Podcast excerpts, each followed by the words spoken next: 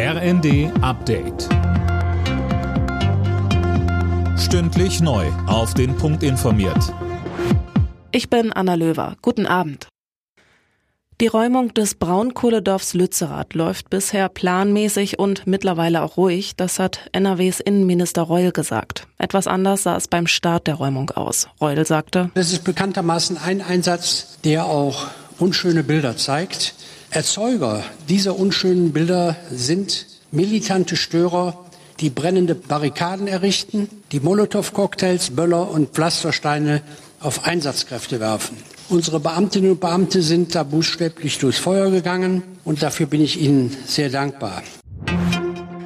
Was Kampfpanzerlieferungen an die Ukraine angeht, macht Polen weiter Druck. Warschau ist bereit, Leopardpanzer in die Ukraine zu schicken, allerdings nur im Rahmen einer internationalen Koalition, die sich gerade bildet.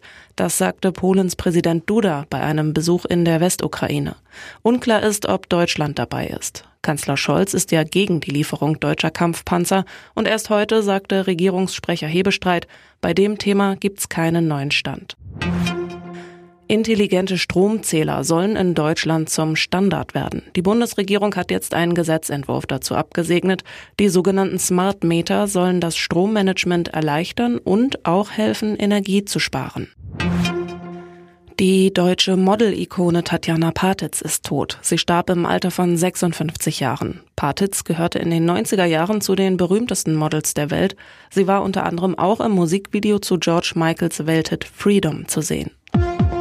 Alle Nachrichten auf rnd.de